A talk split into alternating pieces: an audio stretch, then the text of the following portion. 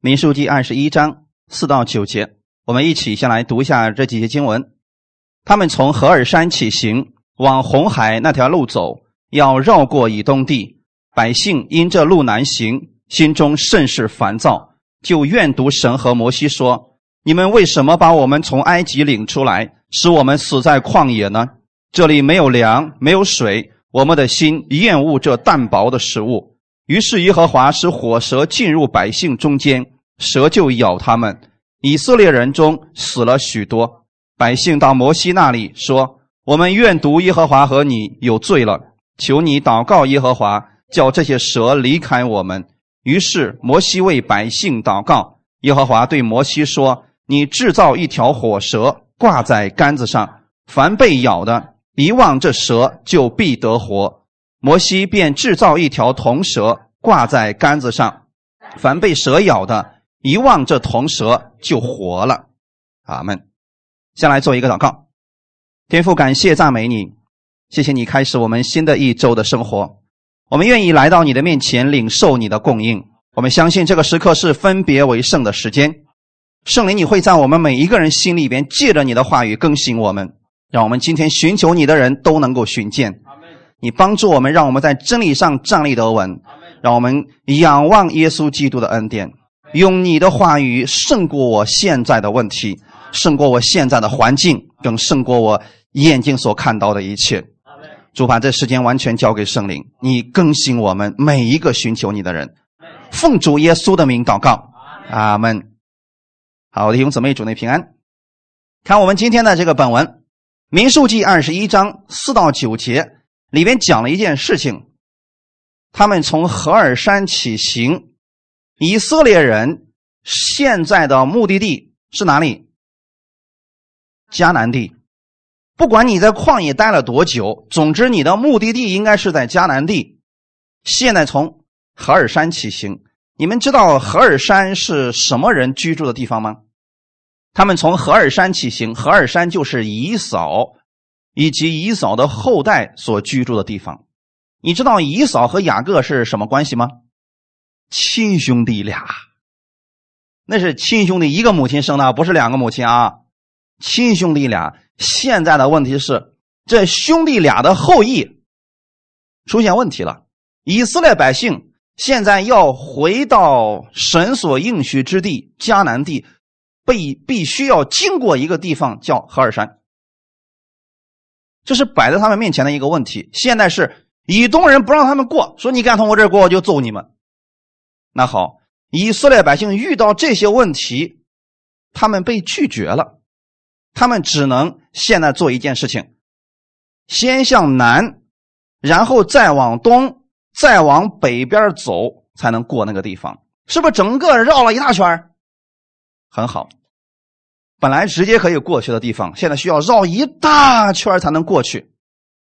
我给大家讲啊，以色列在西南地区的旷野的温度，像这个时间应该是超过五十度了。有人说是五十五度左右。在这么热的一个地方，我们都期望快点通过这块沙漠之地、旷野之地，进入到迦南地。可问题是，困难来临了，神好像没有帮助他们。他们一听要绕道而行，于是这群百姓就烦躁起来了。这是一个非常现实的问题。当你遇到问题了，你向神祷告了，你希望神快速的解决你这个问题，可是神好像这会儿睡着了，结果你呢就需要绕道而行。你觉得你的人生正在绕道而行，这个时候很多人就会烦躁起来。那我们。要从以色列百姓这些失败的例子中，要学会一件事情：如何去依靠神。我们分享第一点，要相信神的话语，凡事向他祷告。我们看现在的问题是什么呢？好像神并没有帮助他们，并没有给他们开前面的道路，是不是？那么神真的睡着了吗？还是神真的没有听到他们的祷告呢？听到了。那我问你，当你祷告没有回应的时候怎么办？你还要不要相信这位神？会不会埋怨？啊，谁说不会的？弟兄姊妹，请记得啊，人在热的时候特别容易烦躁。不信，过两天到四十度了，你们看，你们在太阳下坐一会儿，你看就烦躁不得了。假如你家孩子在这叽叽叽叽叽叽，你看你的心情能能忍多长时间？更何况是在旷野里边，这个时候是真要绕道啊！他们好像觉得神没有帮他们，所以心里面极其的烦躁。神没有帮他们开通前面的路，反而要绕道而行。此时你还能对神完全相信吗？以色列百姓的做法是抱怨，他把自己心里所存的东西全部都给发出来了。他们刚才是怎么说的呢？看第五节，就怨读神和摩西说：“你们为什么把我们从埃及领出来，使我们死在旷野呢？这里没有粮，没有水，我们的心厌恶这淡薄的食物。”看这些问题，有没有一句正能量的话？那这些话语是不是正确的呢？有哪句是正确的？你为什么把我们从埃及领出来？弟兄姊妹，是摩西求着把他们要埃及领出来的吗？是神求着要把他们从埃及领出来的吗？不是，是他们自己的哀声达到神的面前。他们说：“我们在埃及实在是太苦了，天天给别人干活，还受鞭皮鞭，我们实在受不了了，求你救我们吧。”神听到了他们的哀声，才把他们从埃及领出来，对不对？可问题是，现在到了旷野，遇到一点小问题了，他们开始抱怨。他们抱怨的方式是什么呢？你为什么把我们从埃及领出来？那那意思是，现在这个地方还不如埃及呢。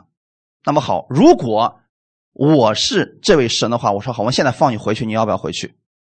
真的让他们回去，他们就高兴了吗？你知不知道法老特别期待他们回去？哎，都想尽一切方法把他们抓回来呢。真的，他们愿意回去吗？他们只是抱怨，弟兄姊妹。他们抱怨的时候，他们还说了一件事情：说你为什么把我们从埃及领出来，使我们死在旷野？那弟兄姊妹，神有没有这个应许？神什么时候说过我要把你们从埃及领出来，让你们死在旷野？那说实话，我也不出去了。我宁可死在埃及，我多活两年，我也不死在旷野，那么快死去了。神没有说过这样的话语，对吗？那么神当时应许的是什么呢？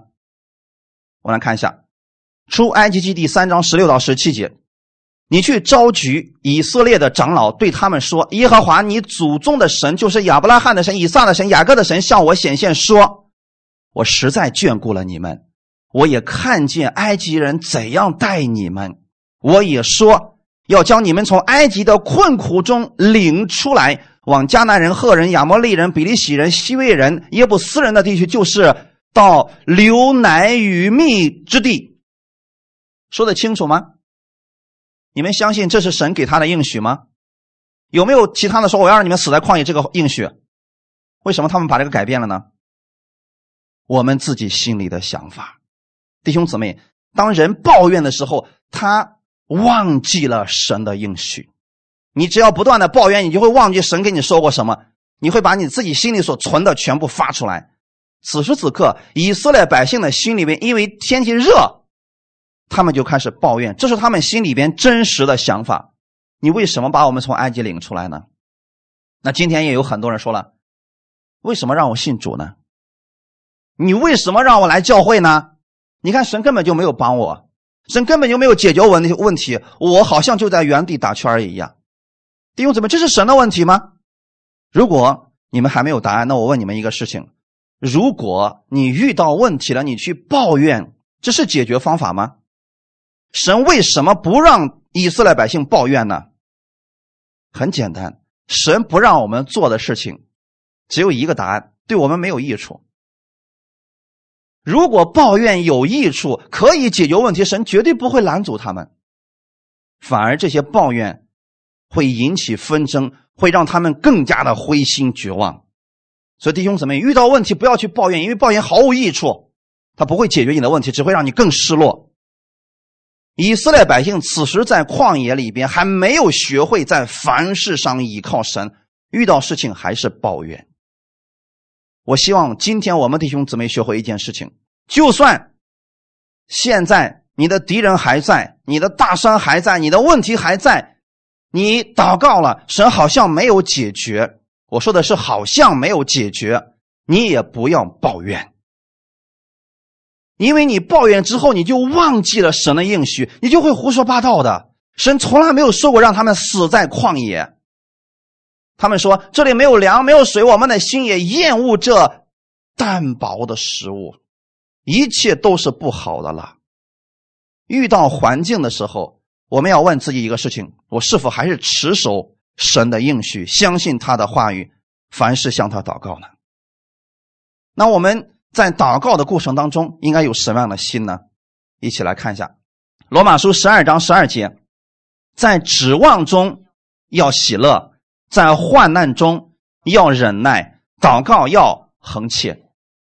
在指望中要喜乐，那这个结果有没有来到？现在，什么叫指望？哎，没错，叫盼望也对啊。在盼望当中，你要怎么做？所以不要抱怨，抱怨不管用的。你要喜乐，所以你是盼望着去哪里？现在以色列百姓要去哪里？如果你知道你要去迦南地，那是个流奶与蜜的地方，你要现在要喜乐的盼望。你会说：“哎呀，不就是经过一片沙漠吗？过了沙漠，那地面就是流奶与蜜之地，有什么可以呢？”你就不会抱怨了，对不对？路上遇到的困难就不算什么了。再说了，还有神与他们同在呢。如果我们看不透这一点，我们也会在生命当中去抱怨。现在我借着以色列百姓的问题问你们一个事情：你们的终点在哪里？新天新地，新耶路撒冷，那是真正的迦南之地，对吗？那么好，现在我们是不是往那里走的？你千万不要说你还没出埃及啊！你都已经过了红海了，只是说还差一步，我们就要进入到那个地方了，是不是？现在你会遇到一些问题，但是你别忘记了，谁跟你在一起？你既然知道将来你要去的那个地方是那么的美好，圣经当中对天国的描述非常的多，也非常的详细。你将来要去的地方，神说了，那里街道是金金的，房子是那么的漂亮，而且你还是城主。如果你想想这个，晚上你都能笑醒的。就怕你看现在这个环境，现在的环境是太阳很大，没有水，没有粮食，这是事实。可是我们不是要在这儿活着。大卫在二十三篇曾经说过：“说我虽然经过死荫的幽谷，我也不怕遭害。”很多人总是说：“哦，那个大卫他信心大什么呢？”其实大卫只是看到了一个事情。我只是经过死荫的幽谷，我又不是在那儿住的，我为什么要害怕、要担心呢？你只是经过这个地方。如果神说了你们要住在旷野，要一辈子住在旷野，那这时候你尽管抱怨好了，因为那地方实在不是人住的地方。你是经过旷野，你在人生当中会遇到一些患难，但只是经过而已。你最终要去的地方没有这些患难。是流奶与蜜之地，所以在指望当中你要喜乐，在患难当中呢，忍耐。这个忍耐也是要欢欢喜喜的忍耐。阿门。不就四十天的路程吗？谁忍不过那四十天？弟兄姊妹，如果今天我告诉你，穿过一片沙漠，那边就是黄金帝国，过去那这地方全是你的，这四十天对你来说还很难吗？我怎么咬咬牙也过去了呀？是不是弟兄姊妹？因为盼望的那个东西更好一些。现在神已经给他们说的非常的清楚了，你们要去那个地方是那么的美好，是那么的丰富，你就在那儿生活的，那是你要去生活的地方。但是现在只不过你经过旷野了而已，在这个过程当中，你会看到一些问题，但是你不是在问题当中活着。你想想，我们回过头看看，我们人生当中遇到过多少问题，是不是都解决了？有的没有解决，可是现在已经没有办法再影响我们了。小的时候，我们因为跟呃弟兄姊妹抢个东西吃，我们能打到好好长时间，然后生气，然后不说话。现在呢，是不是觉得这个挺可笑的？我们那个时候的样子就是那样的，我们的生命是那么幼小而已。现在长大了，所以我们回头看看那个生活，觉得啊挺有意思的。我想告诉大家的是，等有一天。我们到了那个终点的时候，回过头看看，我们想想这个世上的事情真的很有意思的。就怕你的人生当中一张空白，啥都没有，那才是糟糕的事情。祷告要恒切，什么叫恒切？很简单嘛，这个事情没有成就，那我就继续祷告，对不对？这个问题没有解决，那我就继续祷告，让神给我智慧。你说现在希尔山过不去，那我就绕道而行好了。摩西怎么说，我跟着就行了，不就是绕个道吗？又不是过不去，对吗？感谢赞美主啊！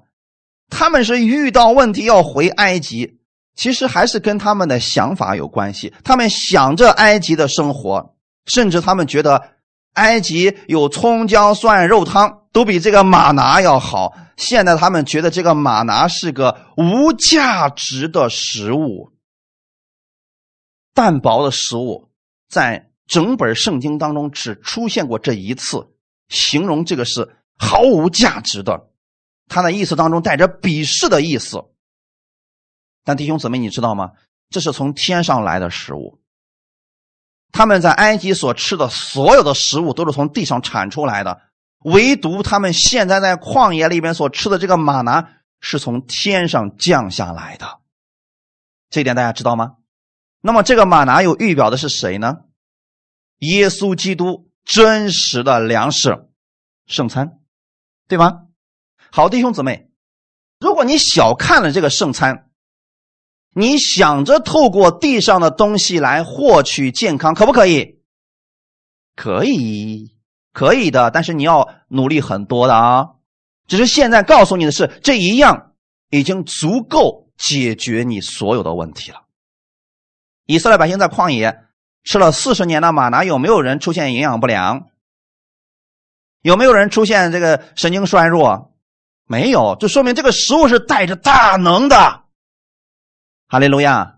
今天你也可以理解为，这是神给我们的话语。我们仅仅靠着神的话语生活，就可以胜过世界上所有的问题。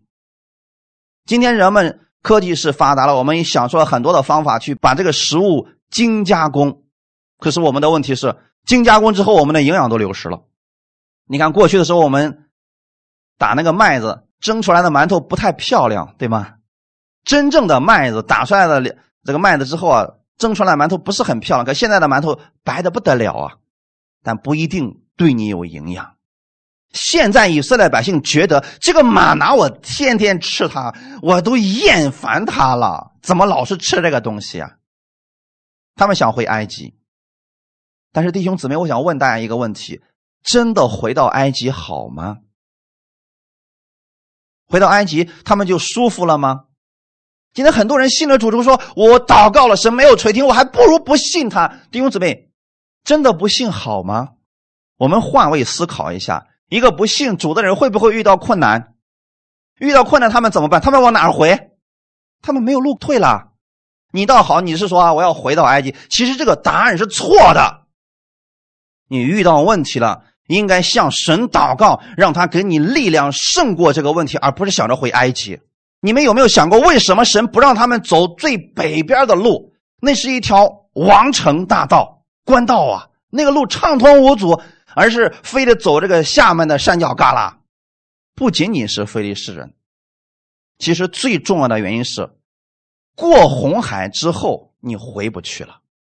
那边虽然有法老，但是你过了红海，他们过不来，你也回不去。这意味着我们得救的生命。一旦你信了主了，你就回不到埃及了。虽然那边张牙舞爪，想把你给弄死，想把你拖回去，但是你怎么也回不去了。你现在有一种更好的生活，你会遇到一些问题，但是你可以依靠神，他是你所有问题的解决者。阿门。感谢赞美主。所以这个是我们一定要去相信神的话语。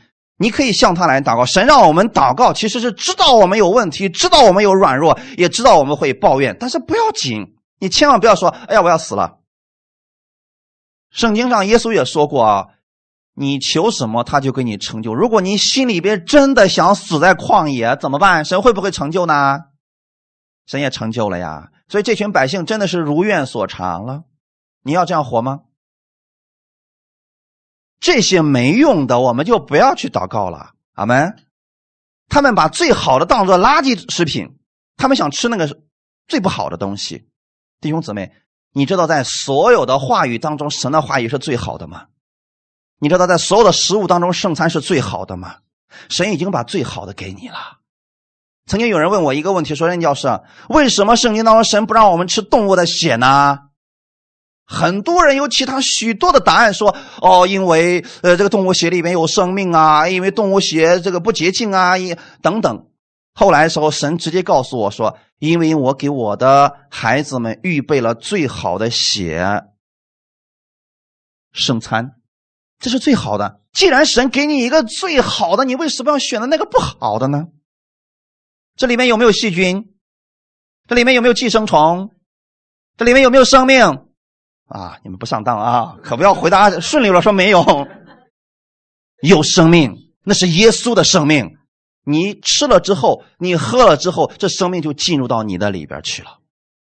所以神把最好的给你了，你一定要记得，神是要把最好的给你，你不要去求那个不好的。我们分享第二点。在问题中仰望神，相信他的话语超越你的现实。现在这个环境确实看起来不太好，这是不是事实？哎，一定要承认啊！不要说“哎呀，虽然天气很热，但是我可以装作它是不热的”，不要骗自己。你说我这个地方疼，可是我可以装作不疼，因为任教师讲了不能说这个症状，我可没这么说过啊。虽然有的人这么说过，说不要说你的那个症状，我告诉你的，这是一个事实。你这个地方疼，这身上有这个疾病，这是一个事实。我承认这是一个事实，但是我也承认另外一个事实是什么？耶稣能医治他，阿门。所以两个事实，你选哪一个呢？在问题当中，你可以选择抱怨啊，这个地方怎么怎么这么疼呢？怎么今天跟昨天一样疼呢？你可以不停的去描述你现在的问题，这是个事实。但是这样描述就跟以色列百姓一样了，不停的抱怨，不停的抱怨，不会解决你的问题。你要承认第二个事实：神超越这个现实。哈利路亚！当以色列百姓抱怨的时候，下面出现了一个事情。民书记二十一章第六节。于是耶和华是火蛇进入百姓中间，蛇就咬他们。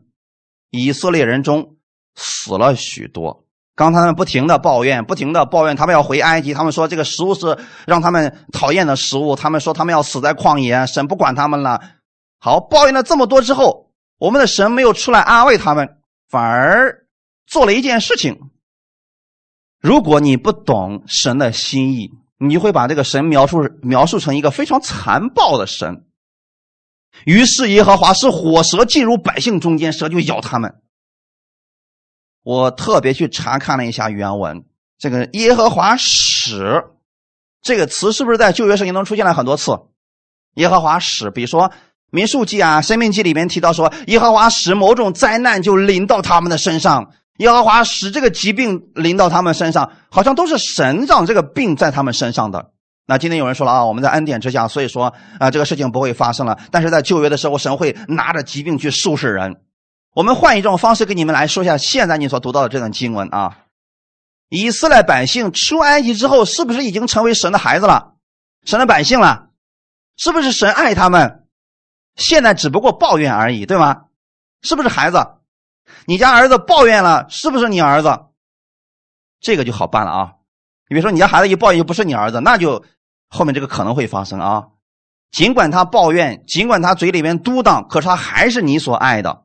当他抱怨的时候，他甚至说我不想承认你是我，你是我的父亲，你是我的母亲的时候，你会不会？假如你有这个能力，你会不会让蛇去咬死他？真的吗？我是说，你有这个能力，比如说，你有让蛇出来咬死人的能力。不说别人啊，仇敌咱不说啊，你肯定会让让蛇咬死你的仇敌。但是我现在说的是你的孩子，孩子不听话的时候，会不会让蛇咬死他？你都不会，神会不会呢？你首先得确定神不会啊，因为原文当中，旧约原文是希伯来文，新约的原文是希腊文。这个耶和华使使这个词可以理解为。差遣、调遣，但是它还有一个意思，叫放任。大家知道这个意思吗？就是任凭的意思。放任是什么意思？啊，你们知道了啊，爱咋地咋地吧。为什么会这样呢？我多次的告诉弟兄姊妹，我们的神从不强迫我们必须要相信他，必须要跟随他。他希望我们甘心乐意的来跟随他，对不对？他不强迫你，邪灵会强迫你，会辖制你，圣灵绝对不会做这个事情。在旧约的时候也是如此，当他们不停的抱怨说：“哎呀，我想回埃及，你要让我死在旷野。”实际的意思很简单。你不是我的神，你离我远点我不想让你这样对待我了。我想问大家一个问题：你们知不知道火蛇一直都存在旷野呢？这个东西不是神把它变出来的啊，这个东西一直都在旷野。你们要是看到一些探险的一些片或者现在特别流行那个什么荒漠穿越荒漠的那种那种纪录片他们在热的地方特别容易火遇到火蛇，那些蛇就在那些地方。藏着，他一直都在，在等待着猎物的出现。那么弟兄姊妹，四十年他们一共被咬过几次？那其他时间为什么蛇不出来呢？耶和华的意思是伸出的一双手，下面是恩典连着恩典。中文圣经翻译成恩上加恩，压的黑挖不黑。神的手伸出来的时候，给你的永远是恩典。连着恩典。现在的问题是，他们不要了。首先，他们不相信神的应许，不相信神会把他们带入到迦南之地。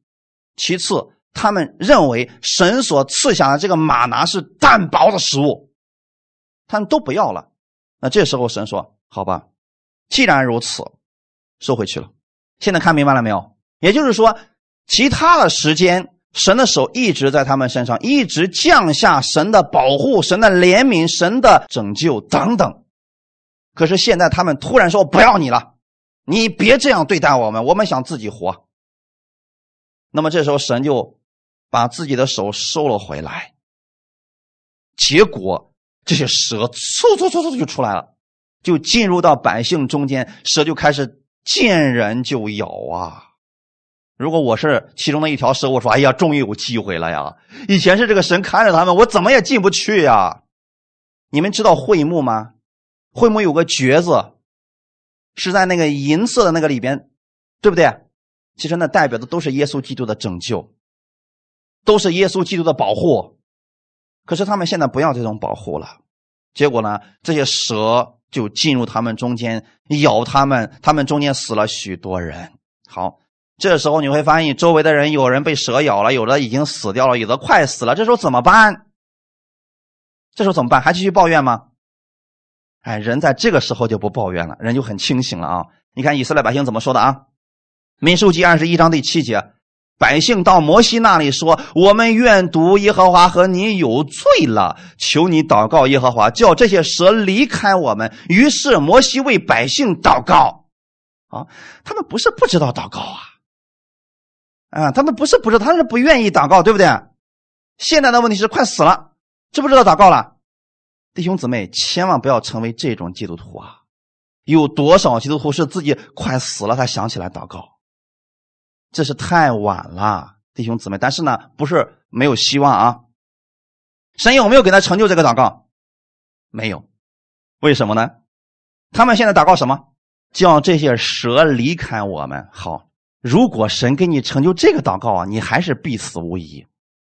被蛇咬了的人，蛇离开你，你就活了吗？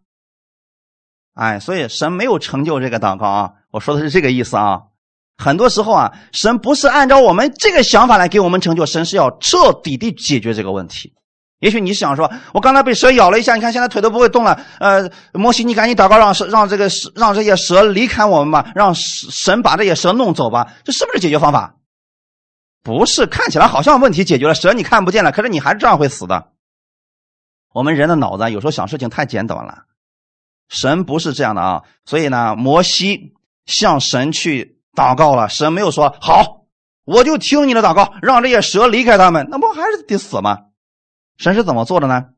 第八节，耶和华对摩西说：“你制造一条火蛇，挂在杆子上，凡被咬的，一望这蛇就必得活。” OK，这些蛇还在旷野当中，对不对？可问题是，现在神要给他们成就的事情，已经超出了他们所求的，甚至超出了他们所想的。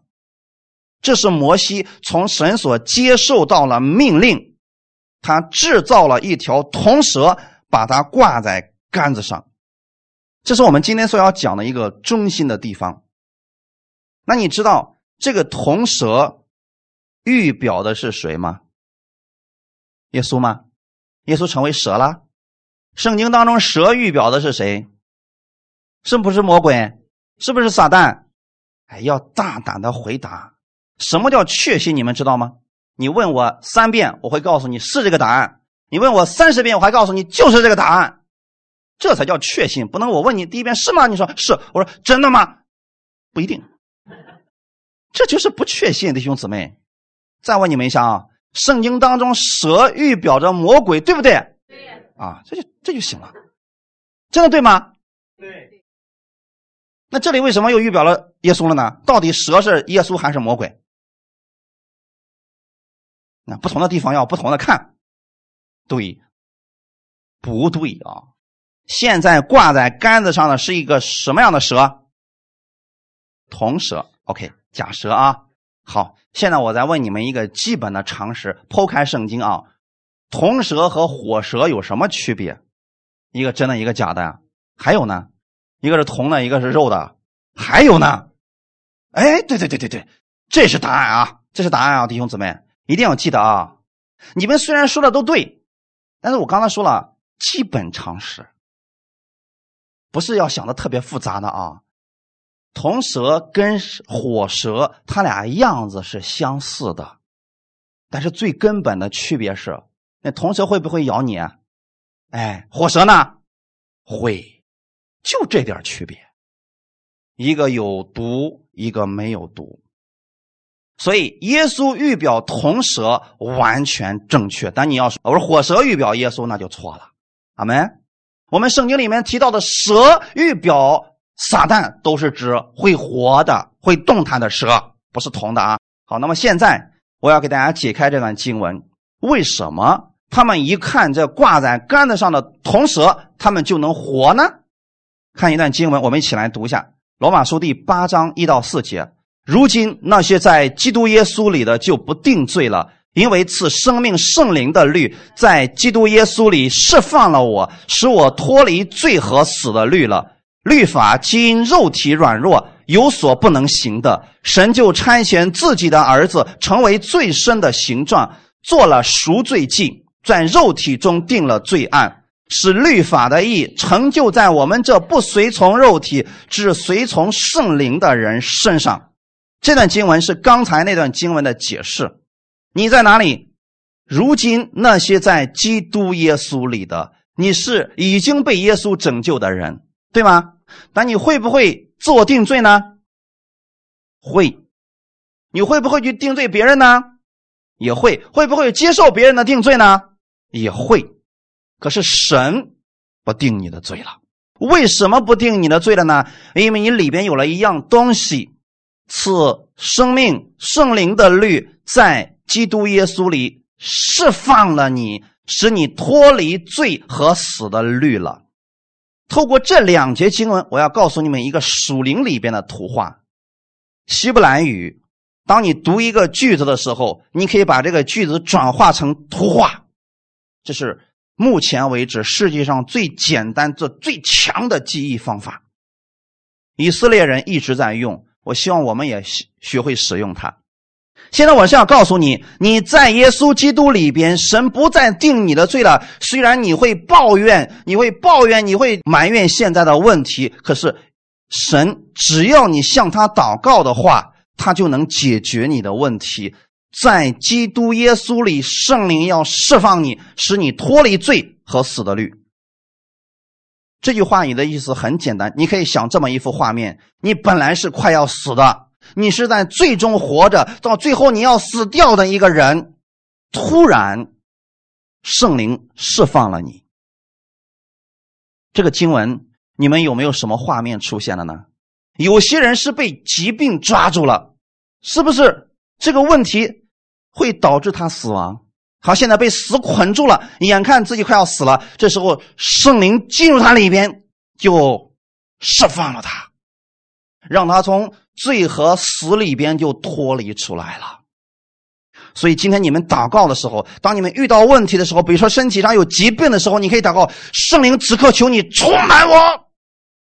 你知道这意味着什么吗？如果此时此刻你知道这个大能，让圣灵充满你之后，不管你身上有什么样的疾病，哇，你就脱离了。阿门，就这么简单。它不是慢慢的、慢慢的修理个十年、二十年的，不是的。是瞬间的时候，这大能在你身上就能释放你了，阿门。我现在说的是得胜方面啊，因为后面已经给我们做解释了啊。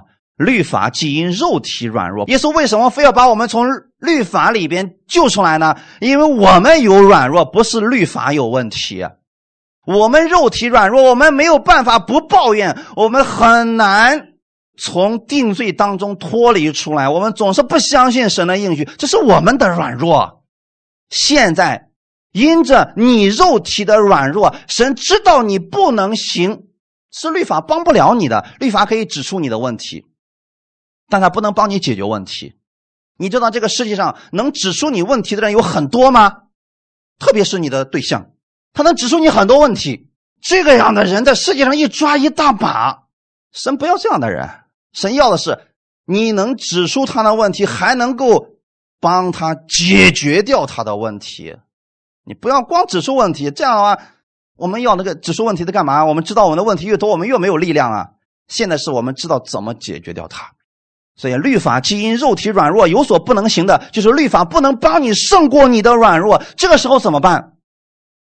神也知道这个事情，所以神就做了另外一件事情。神差遣自己的儿子，好了，律法做不到的，神让自己的儿子来做。耶稣能不能做到？所以你不是求着十诫来医治你，你是让耶稣医治你。律法做不到的，耶稣可以做到。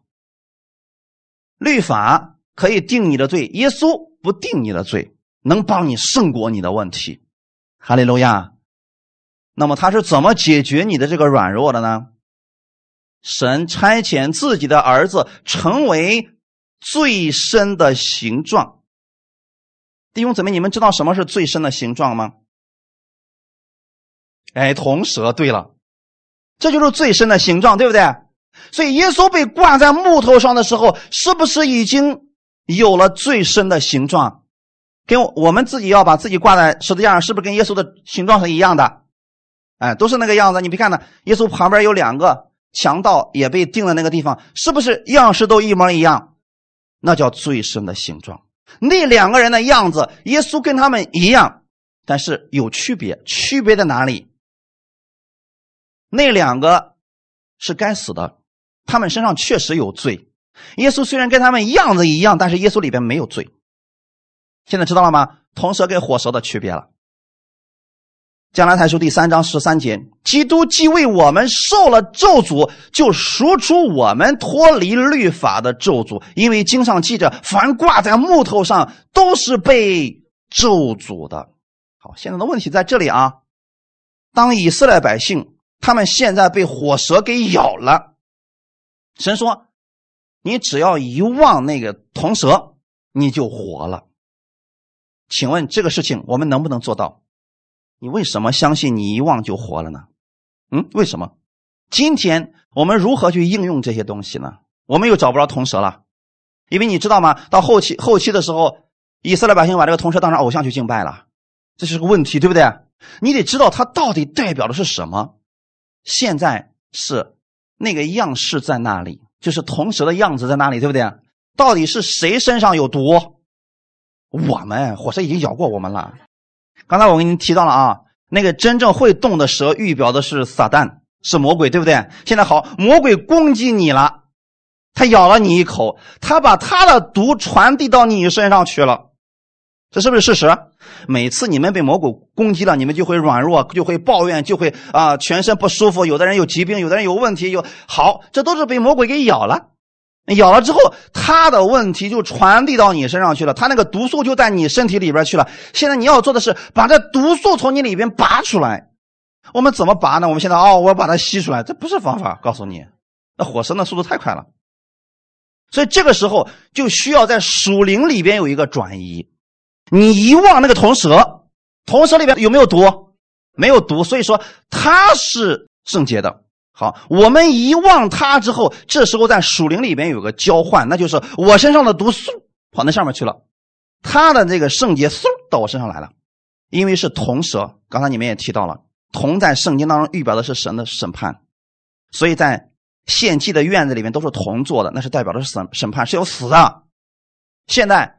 你的罪、你的问题都归到了那个上面去了，就是刚才我们说的所说的，耶稣在十字架上有最深的形状，你所有的罪归到了耶稣身上，耶稣的圣洁就到了你的身上，他死，他一定要死的，罪的公价是死，这是神永远不会打破自己所说的话语。现在谁活了？为什么你活了呢？因为你跟耶稣有一个交换，你的罪归到他身上，圣经上是不是也这么说的？他担当了我们的罪，所以他要死，他要受咒诅，对不对？凡挂在木头上的都是被咒诅的。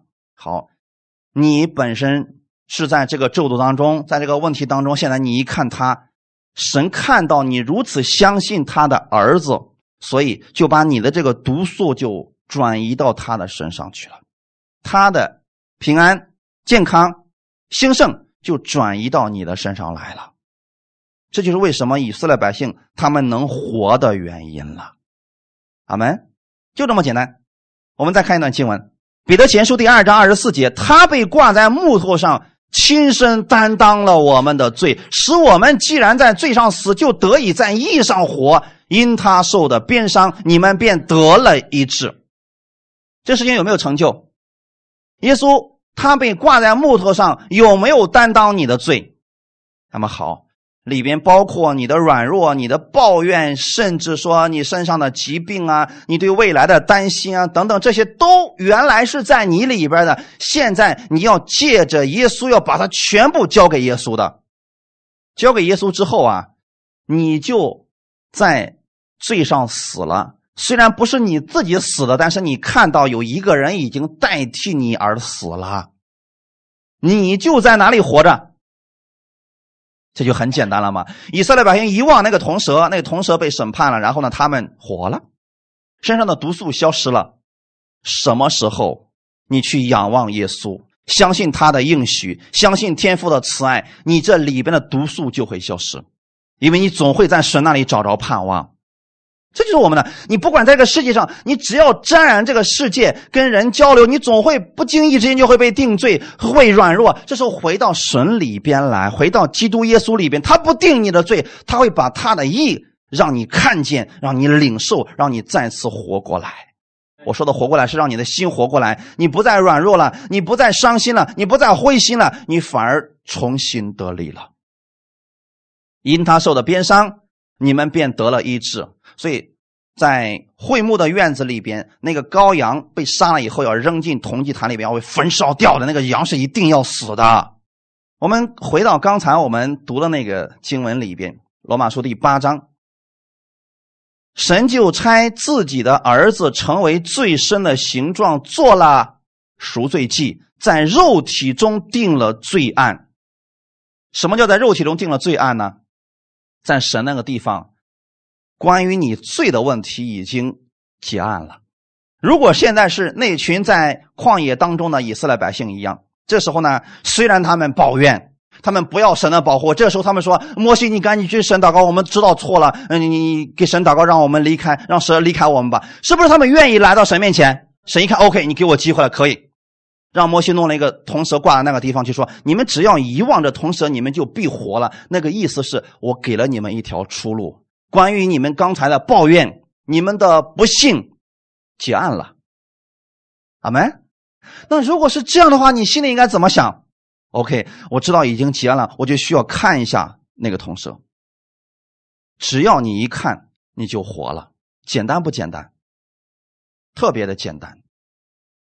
我以前跟一些人分享的时候，我说：“可是呢，我们过去所领受的信息不是这样。他在告诉你，如果你犯罪了，现在身上有疾病，你需要不断的去认清你所有的罪。那么这个时候怎么做呢？假如说是那群被火蛇咬的以色列百姓，他们不会去看那个铜蛇，他们会说：‘哎呦，我真的错了呀，我刚才不该抱怨你呀。’会不会死？会死。虽然摩西说了，别再这样了，一端摩西。”你这是要害死我们，对吗？弟兄姊妹，那是解决方法吗？不是。当你有了问题的时候，你需要去仰望神的应许，他能解决你的问题，而不是让你继续去关注你的问题。你继续关注你的错误，你会在错误当中越陷越深的。你千万不要说，你看我都成这个样子了，我整个身子都不会动了。谁说不要你身子动？谁让你身子动了？我只让你脑袋动一下，看见那个铜蛇，摩西举得那么高，我不信你看不着。如果你的脑袋就像鸵鸟一样，非得扎到土里边，说：“哎呀，我错了，我真的知道错了。”屁股撅得可高，没有用。神又不是让你的屁股看，是让你的眼睛看一看，让你整个人就活了。阿门。所以现在我是要告诉各位弟兄姊妹们。不管你现在的问题大到什么程度，就算你是绕道而行，就算你在旷野当中真的被魔鬼咬了一口，不要紧，仰望摩西挂在十字架那个杆子上的铜蛇吧，那是我们耶稣基督的预表。圣经当中耶稣也说过：“凡劳苦担重担的，你们可以到我这里来，我就必使你们得享安息。”这是我们耶稣的心肠。不管你过去经历了多大的失败，你回来的时候，耶稣总是乐意去接纳你的。不管你过去因为你自己的失败损失了多少，当你再次回到耶稣那里的时候，他总是愿意补偿给你的，如同小儿子回来一样。阿门。有些人说了：“哎呀，我知道神是医治的神，可是为什么我还在生病？我感觉还是挺疼的呢？怎么办？”我就问你们一个事情啊，旷野当中现在有的以色列百姓被蛇咬了，疼不疼？你千万不要说，我可以装作不疼，那你自己骗自己能骗多久？疼，你就说了是，这是一个事实。可是我的神也说了，让我仰望那个铜蛇，那我就不看这个了。你知道，你越看那个疼的地方，它就越来越疼。什么时候你说我看神的应许？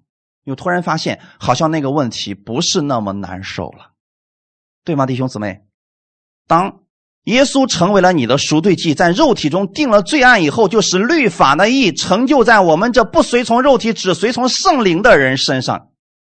弟兄姊妹，最后这一句话的意思是：这是你不配得的、不该得的，我们称之为恩典，叫律法的义。什么时候你才能得到律法的这个祝福呢？你遵守了全部的律法的时候，你才能得着这律法的祝福，对吗？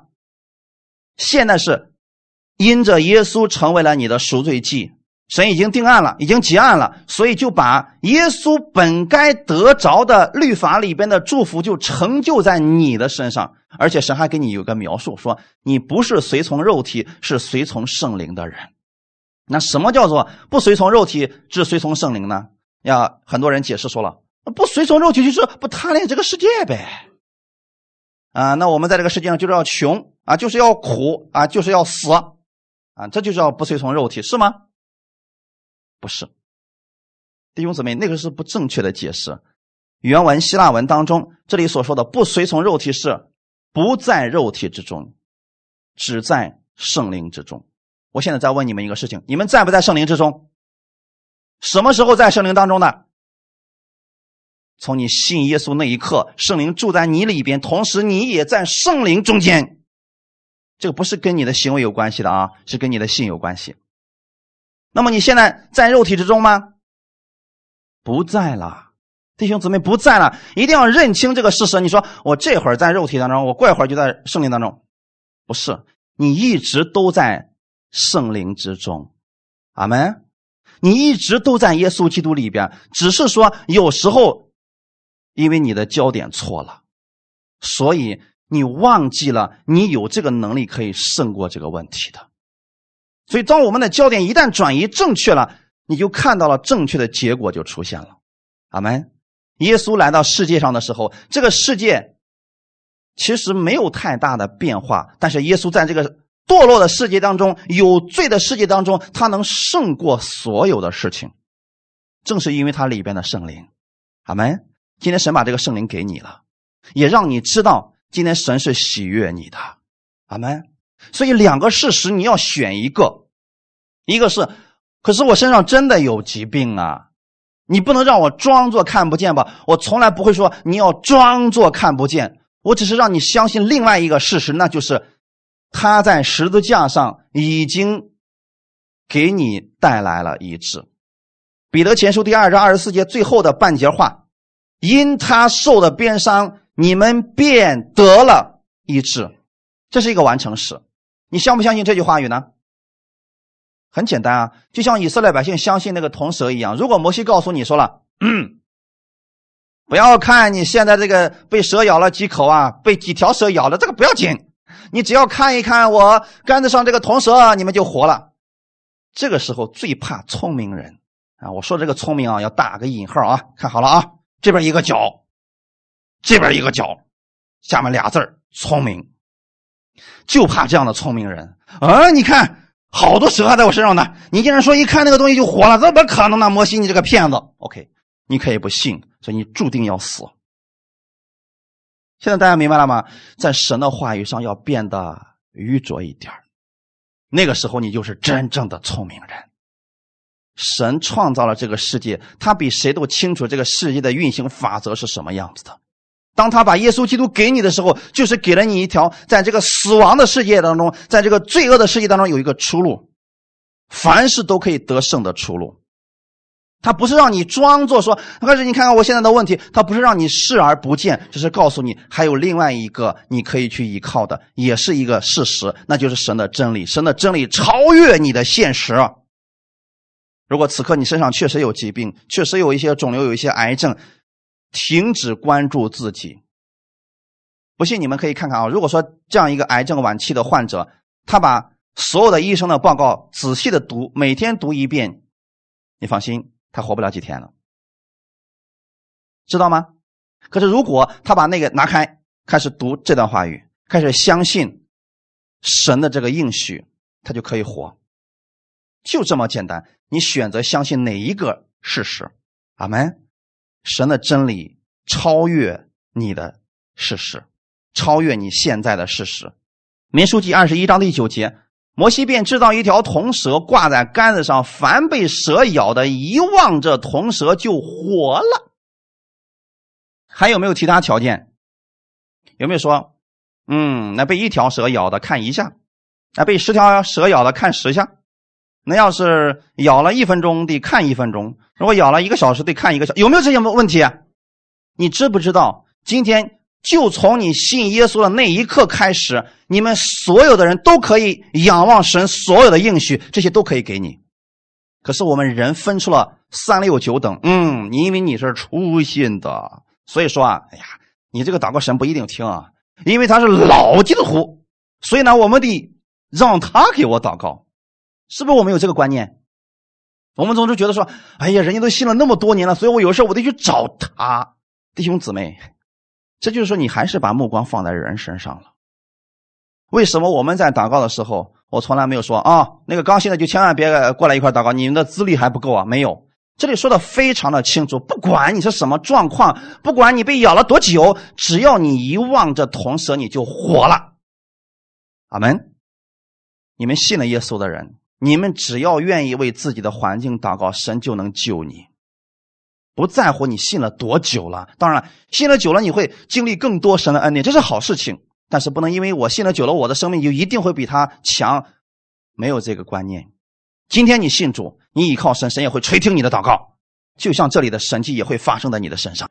那么究竟耶稣有没有担当你的疾病和痛苦呢？以赛亚书五十三章里边说的非常的清楚，他诚然担当我们的忧患，背负我们的痛苦。你们知道什么是诚然吗？诚然在原文当中的意思是，他确确实实的确确实实的担当了你们的忧患，背负了你们的痛苦。阿门。既然耶稣已经成就了，你怎么办？相信，把它领受下来。疾病得医治是如此，生活当中的家庭关系的修复是如此，婚姻关系的修复是如此，财务的兴盛也是如此，都是一样的。相信神已经预备好了，你去领取，不要去找神没有预备好的东西。如果神没有预备这个东西，你不要去找了，找不着的。就像捡马拿的时候，神说了，安息日的时候不要出去找了。那些人不听啊，非得出去找，你找不着的。相信神应许所说的话语，持守住它，相信他就是给你的。然后每一天信心领受，然后活出来就够了。阿门。但你需要把你的目光从疾病身上移开，也许真的很痛苦。但你需要仰望神的真理，不要抱怨。你要相信的是，神的应许可以让我胜过这个问题。哈利路亚。约翰福音第三章十四到十五节说：“摩西在旷野怎样举蛇，人子也必照样被举起来，叫一切信他的都得永生。”很简单。今天你相信旷野里边摩西怎么举蛇，耶稣已经被举起来了。你可以在它里边活成丰盛生命人的样式。阿门。最后我们看一段经文，然后我们就结束。以赛亚书六十一章一到三节：主耶和华的灵在我身上，因为耶和华用高高我，叫我传好信息给谦卑人，差遣我医好伤心的人，报告被掳的得释放，被囚的出监牢，报告耶和华的恩年和我们神报仇的日子，安慰一切悲哀的人，赐华冠与西安悲哀的人代替灰尘，喜乐油代替悲哀，赞美衣代替忧伤之灵。使他们称为公义树，是耶和华所栽的，叫他得荣耀。阿门。不要关注你现在的现实，我说不要关注，不是要不承认它，而是要关注神的应许，让神的应许来处理你现在的问题。你要相信神的真理超越你的现实，要把你的目光放在神的应许上。阿门。从今天开始，决定说我我不担心我现在的问题了，我要仰望神，我宣告我在基督里边已经得胜了。因为神的应许已经给我们了，他要赐华冠与西安悲哀的人。如果你说我就是那个悲哀的人，神要把华冠赐给你，用这个喜乐油代替悲哀。知道什么是喜乐油吗？圣灵，用圣灵的喜乐代替你的悲哀。后面是赞美衣代替忧伤之灵。说我里边可痛苦了，我可忧伤了，我可呃烦恼了。赞美吧，各位弟兄姊妹，神要用赞美来把你一些过去的忧伤全部给它代替掉。哈利路亚。然后神说：“我要让你们得荣耀。”他称你们为公义术士，耶和华所栽的。既然是神所栽的，魔鬼不可能去摇动他，去把他给弄死的。阿门。要相信，只要神的手在那里，火蛇永远进不来。相信你在耶稣基督里边，你已经承受了这个祝福。然后从今天开始，仰望基督的应许而生活。就算你现在有问题，你不是。假装他不在，而是相信另外一个事实：神的真理超越你的现实。我们一起来祷告，天父，感谢赞美你，谢谢你今天借着这话语帮助我们，让我们知道，虽然我们会有问题，但是神的真理可以胜过我所有的问题。我愿意在我的问题当中去仰望你。虽然有时候我祷告了，神好像没有开出路，但我知道神会预备最好的给我，他会在正确的时间、正确的地点，让我看到最美好的祝福。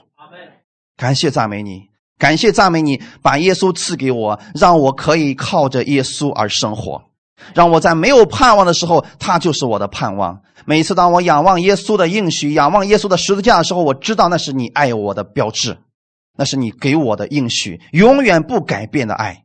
我愿意在这份爱中过新的一周的生活，请你带领我，让我我在这一周当中，在我的问题当中遇见你，经历你，胜过我的环境。